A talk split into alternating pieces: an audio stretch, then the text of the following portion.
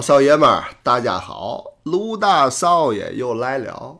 哎，这儿个咱们更新的是《怪谈读报》，这《怪谈读报》这儿个是第二期了啊。上一期咱们讲了一段，那段是倒腾海货的祖师爷张邋遢。这大部分听友朋友听完了，反响还都不错，哎，都帮着宣传啊、转发呀嘛的，哎，挺好。在此我是表示感谢，哎，但是也有个别人啊，说留言说这声音太小了，听不清。这个啊，我就得辩解一下。怎么那么些个人听完了都没问题？到您了那会儿就听不清了呢。我看完这留言以后啊，替这些个人琢磨了，思来想去，我悟出来了，我觉着有可能是你那手机有问题儿。哎，完了那怎么办呢？换个手机？答，用不着。换手机那得多少钱？你配个音箱不就完了吗？您说也不怎么那么寸啊！正好想吃冰就下包子，说这个月喜马拉雅就有个活动，买音箱送一年的喜马拉雅会员。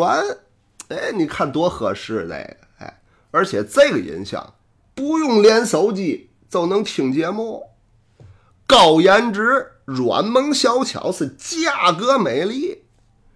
您问这音箱叫嘛名字？答：是小雅 nano 音箱。哎，强烈提醒您啊，狂点下边这悬浮小黄条，赶紧买一个。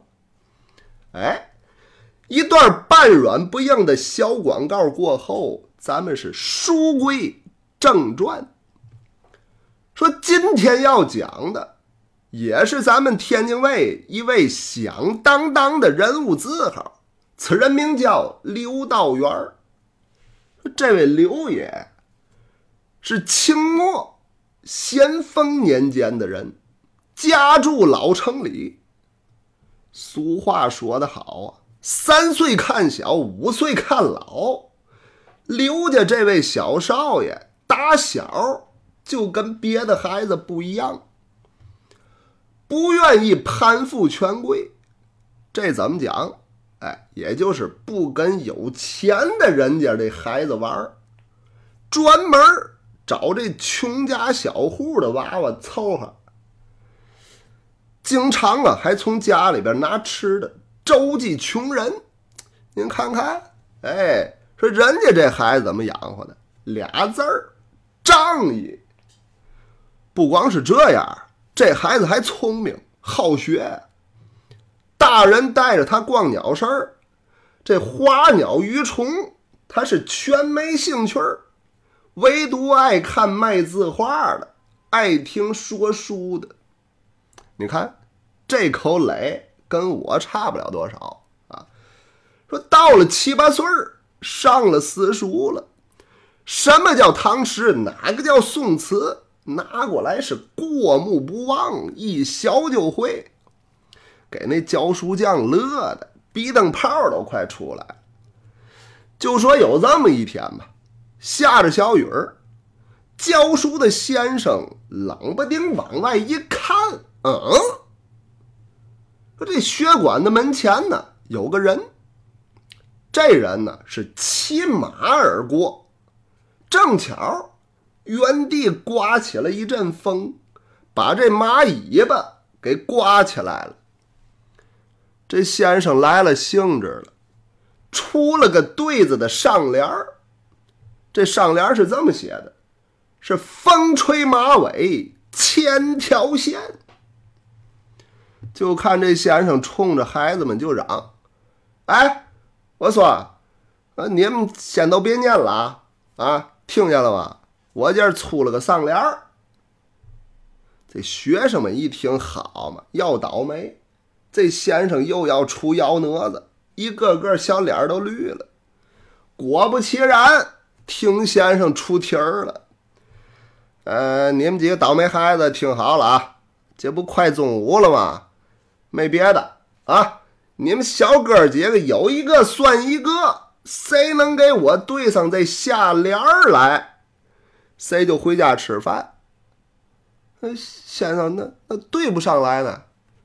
对不上来，对不上来，那就给我罚抄《三字经》，操十遍。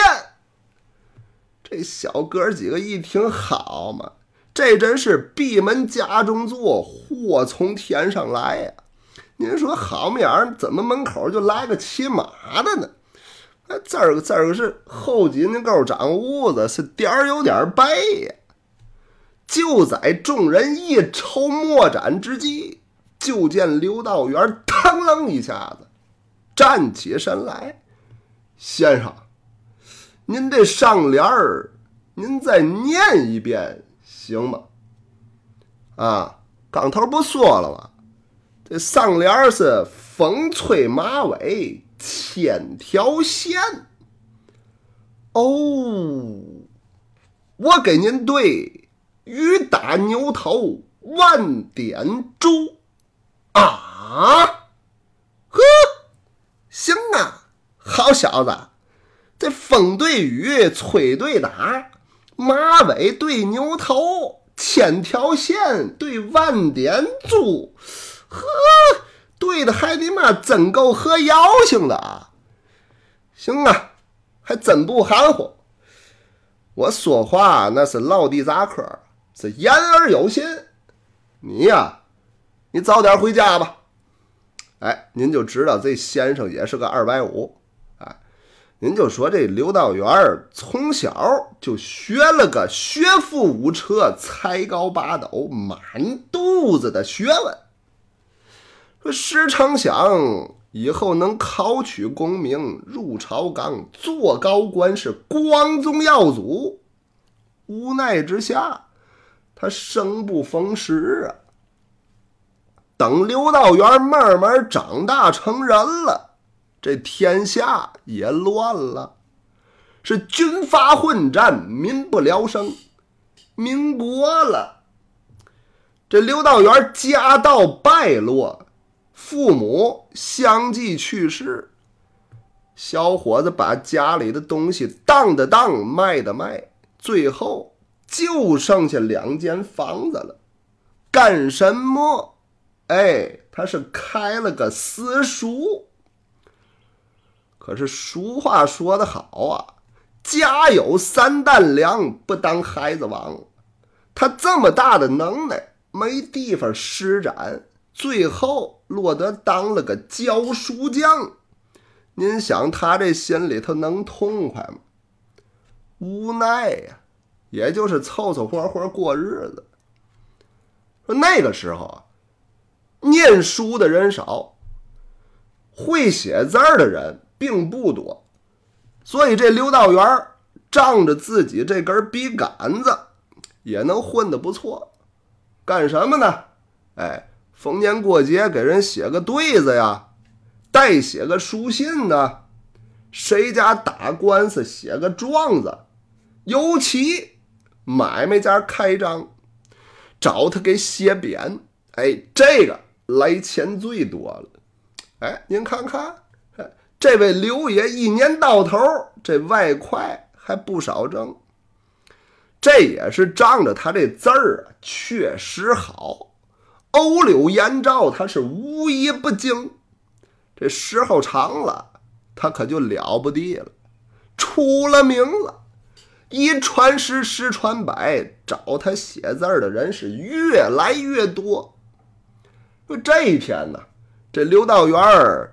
正在屋里边练字儿，门外边来个人，梆梆梆梆是叩打门环。刘道元开门一看，是个送信儿的。送信儿这人呢，还挺熟，就是家门口的一个穷孩子，平日里没少得刘道元的周济。说这孩子一开门，哎。看刘道元出来了，赶紧是上前禀报：“刘爷，这万寿宫胡同那可是又搭架子又有门脸儿，好像是有买卖快开张了。我琢磨着，既然开买卖，那就得写匾呐。您快去看看去吧，这是又来了外财了。哎，这个就叫混出来的人缘儿，有好事儿，大家伙儿都想着你，这就行。这刘道元一听，呵，这不是来了财了吗？因为这个买卖铺户开张啊，都图个吉利儿，找他写匾，那可不光是给点润笔费就完了，保证还得请一顿吃喝。这又吃又拿，还待若上宾。说这个活儿，那谁不乐意干啊？这刘道元谢过送信儿的孩子，换上长衫，溜溜达达是直奔万寿宫胡同而去。等到了胡同口了，他抬眼一看，果不其然，搭着脚手架了，几个人呢？正忙活着在那儿油漆彩绘呢，这刘道元一边看一边跟干活的搭个，哎，说这这位老师傅，哎，说这家开的是什么买卖？哦，这家这家开的是鞋帽店，哎，这个这就叫知己知彼，百战百胜。想写匾，你得先知道人家是干什么行当的。这刘道元这回心里就有底儿了，哎，说这会儿啊，就看这门里边有一个人，这个人是穿绸裹缎儿，可是挺阔气，站在那儿指手画脚，俨然就是个管事儿的。刘道元看准了这个人，赶紧凑过去了：“掌柜的，哎呀，您这宝号这名字，哎，他呀。”想问问人家这店面的名号，好写匾呢。那个人一看刘道元一愣，啊，紧跟着赶紧是抱拳拱手：“嚯，这不是刘爷吗？呵，你了来的正好啊！我这买卖，我这买卖还没起名字了。既然您了来了，就劳烦您了，大家给起个名儿吧。走走走走走，哎。”咱们换个地方说话。看旁边啊，还有一位，那位也认识，是洗染店的掌柜的。这个也跟着凑热闹。好嘛，我说呢，哎，今儿个啊早起来，这树上这喜鹊叫起来就没完没了啊。感情是有贵人临门，这刘爷这一来，这名字就算是有了。二哥看了吧？你得请客呀！走走走，哎，咱添一房行吧？喝两盅，我可得作陪啊！哎，说着话，二位掌柜的拉起刘道元，穿过故意街，直奔北大关的天一坊饭庄。